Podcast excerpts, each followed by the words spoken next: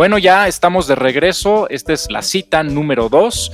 Eh, fuimos por para echarnos un poquito de comida callejera y ya regresamos para seguir aquí con Miguel Rábago, eh, que nos visita desde Colombia a la estética y seguir platicando un poco sobre el concepto de colonialidad y cómo eh, nos aparece en esta serie de Netflix que se llama Street Food Latinoamérica.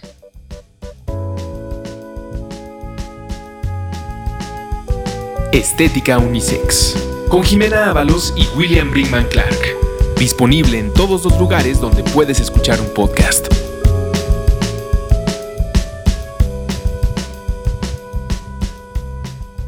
A mí creo que también sí me parece problemático un poco la esencialización que hacen de estos personajes, porque los vemos como personajes tal cual,